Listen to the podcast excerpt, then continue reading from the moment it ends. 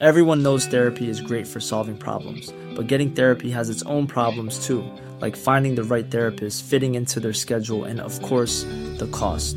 Well, BetterHelp can solve those problems. It's totally online and built around your schedule. It's surprisingly affordable too. Connect with a credentialed therapist by phone, video, or online chat, all from the comfort of your home. Visit betterhelp.com to learn more and save 10% on your first month. That's BetterHelp, H E L P.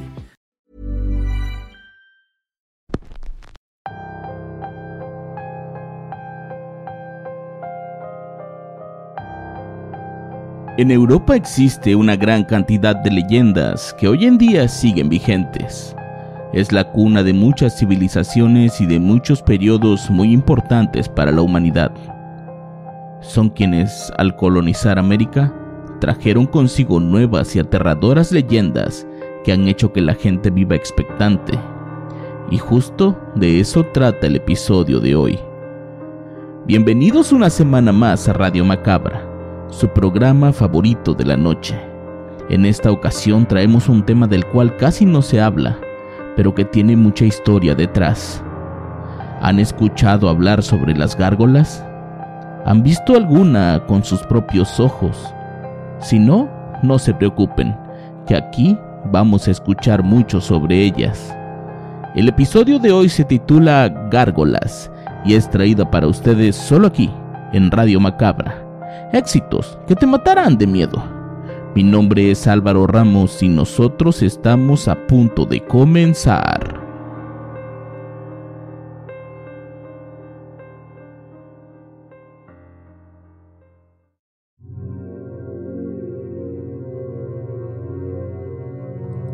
Esta historia es vieja, se la escuché muchas veces a mi abuelo, quien siempre nos hablaba de eso y lo hacía como con nervios. Hoy en día esa historia no es más que una leyenda que algunos pocos conocen, pues el lugar del que se habla ya no existe, por lo que parece ser una leyenda perdida en el tiempo, y para algunos es mejor que así sea. De lo que les quiero hablar el día de hoy es sobre las famosas gárgolas. Decía mi abuelo que cuando él era joven vivía en un pueblo de no más de 200 personas.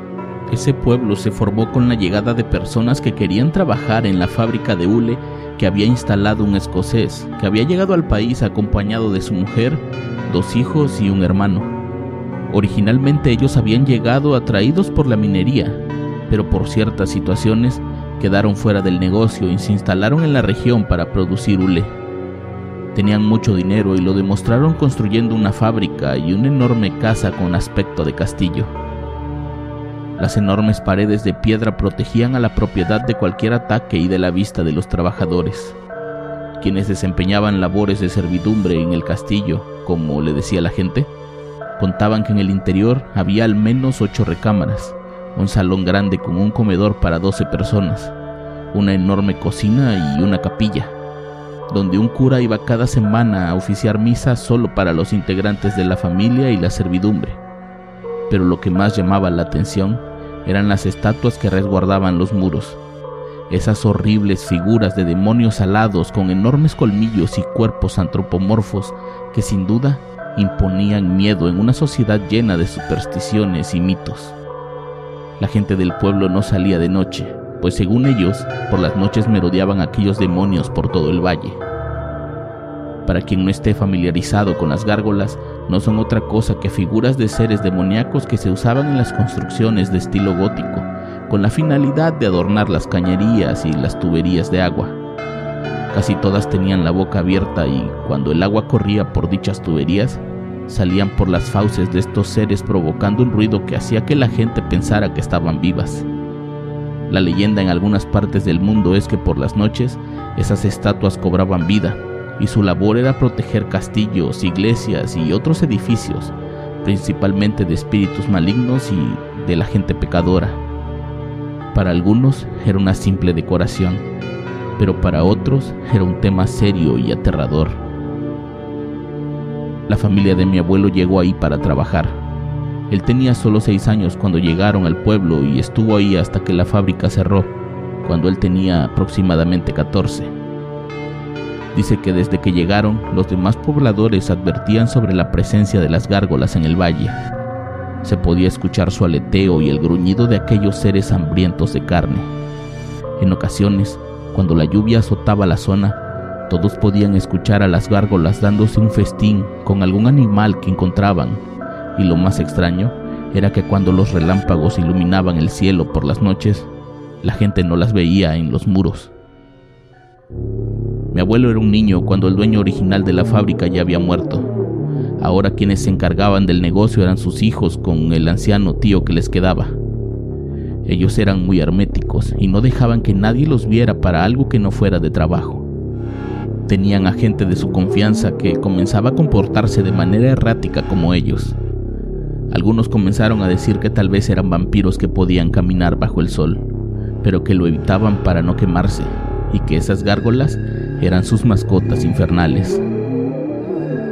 Una noche unos gritos despertaron a todo el pueblo. Una mujer corría por las calles buscando a su hija. Gritaba desesperada el nombre de Ernestina y decía que la última vez que la vio estaba dormida en su cama, que alguien había entrado por la ventana y la había raptado y ella creía que había sido una gárgola. De inmediato, uno de los capataces de la fábrica salió a hablar con ella.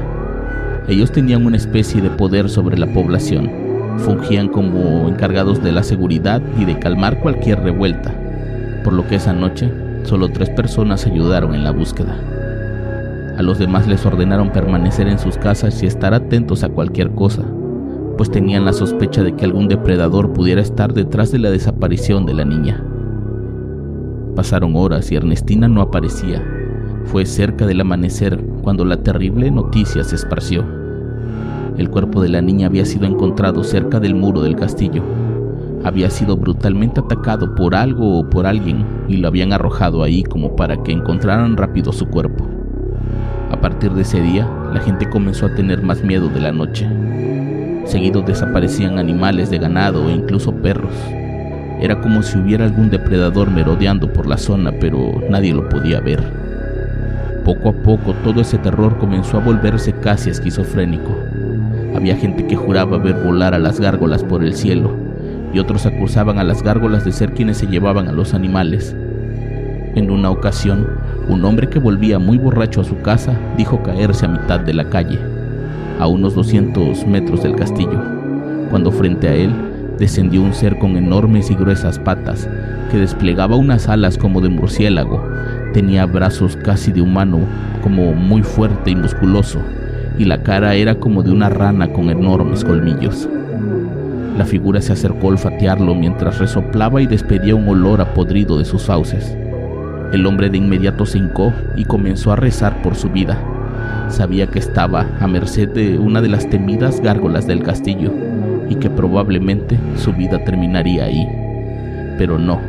Mientras rezaba con los ojos bien apretados, un fuerte aleteo lo llenó de polvo, y cuando pudo abrir los ojos, aquel ser se había ido sin hacerle daño. Pocos creyeron esa historia, pues el tipo tenía fama de ser un borracho mentiroso, pero hubo quienes le creyeron y dedujeron que tal vez el olor aguardiente había hecho que aquella gárgola no lo devorara por lo que mucha gente comenzó a consumir alcohol en grandes cantidades. La ahora nueva epidemia de alcoholismo comenzó a notarse en la producción del hule, que, si bien ya venía a la baja, ahora con menos trabajadores capacitados y dispuestos, estaba disminuyendo de manera acelerada, cosa que no les gustó a los dueños de la fábrica y ordenaron a los capataces cerrar las dos cantinas del pueblo y evitar que se vendiera alcohol a ciertas horas. Fue entonces cuando el terror se desató. Una madrugada, el cuerpo de un poblador apareció desmembrado afuera de una de las cantinas. Parecía que lo habían atacado con unas enormes garras. Tenía mordidas en el cuello y parte de las costillas, y la cara estaba completamente desfigurada.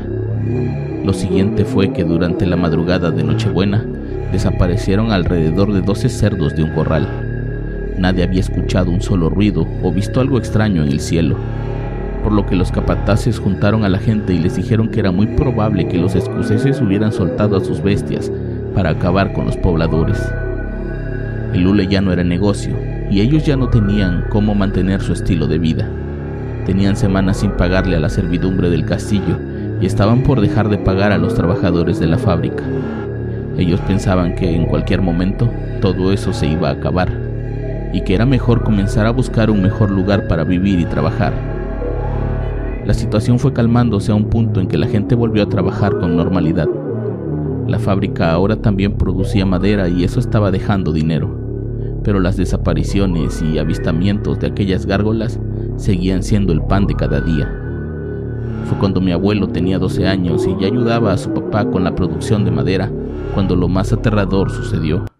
Un hombre llamado Rómulo llegó con la noticia de que el mayor de los hermanos, dueños de la fábrica, había matado a Ramiro, un vecino que descubrió que su mujer tenía una relación secreta con el escocés. Spring is my favorite time to start a new workout routine. With the weather warming up, it feels easier to get into the rhythm of things. Whether you have 20 minutes or an hour for a Pilates class or outdoor guided walk, Peloton has everything you need to help you get going. Get a head start on summer with Peloton at onepeloton.com. Y que al reclamarle, este lo asesinó a balazos ante la mirada de varios trabajadores. Esa noche el pueblo, cansado de los abusos, llegó a la conclusión de que eran ellos quienes estaban detrás de las desapariciones y muertes, pues usaban esas leyendas para controlar al pueblo a base del miedo, por lo que se organizaron y fueron hasta el castillo a exigir al hombre que pagara por la muerte de Ramiro. El hombre protegido por esas enormes murallas mandó a decir que si no se iban, él mismo liberaría sus bestias para que acabaran con todo el pueblo y no dejaran rastro de que alguna vez alguien vivió ahí. Algunos corrieron a refugiarse a sus casas, pero los más valientes se quedaron ahí. Estaban decididos a pelear contra quien fuera para hacer justicia. Estuvieron intentando entrar por la fuerza hasta que una tormenta se hizo presente. El poder de los rayos se escuchaba por todo el valle y la luz de los relámpagos iluminaba todo el cielo. Fue en ese momento en que, según cuentan, aquellas estatuas cobraron vida, levantándose en los muros, pero en vez de atacarlos, se internaron en el castillo. Los pocos pobladores que ahí quedaban huyeron de inmediato pensando que las gárgolas atacarían al pueblo, pero cuando por fin amaneció, recibieron la noticia de que toda esa familia de escoceses estaba muerta dentro del castillo. Según mi abuelo, los pecados de esa familia hizo que las gárgolas despertaran y terminaran matándolos a todos, pues a final de cuentas esa es la misión de ellas, mantener alejados a los malos espíritus y a los pecadores. Al poco tiempo, la gente del pueblo decidió derrumbar aquellas murallas y también el castillo entero, pues decían que era un lugar maldito. Las estatuas de aquellas gárgolas nunca fueron encontradas y se dice que se fueron antes del amanecer. Hoy en ese pueblo solo quedan los restos del aserradero. Ahora la población ya creció y se dedican a otras actividades. De la leyenda de las gárgolas cada vez se sabe menos, pues quienes vivieron en esa época ya están muertos o se fueron de ahí en búsqueda de mejores oportunidades. Yo por mi parte siempre que cuento esta historia lo hago con la esperanza de que sea real, pues mi abuelo antes de morir pidió que en su tumba pusieran una gárgola, para que lo cuidara de cualquier mal que le pudieran hacer.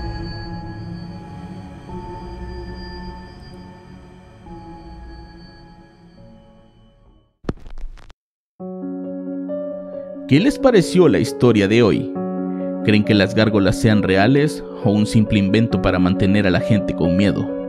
Yo los espero la próxima semana con más Radio Macabra, éxitos que te matarán de miedo. Buenas noches.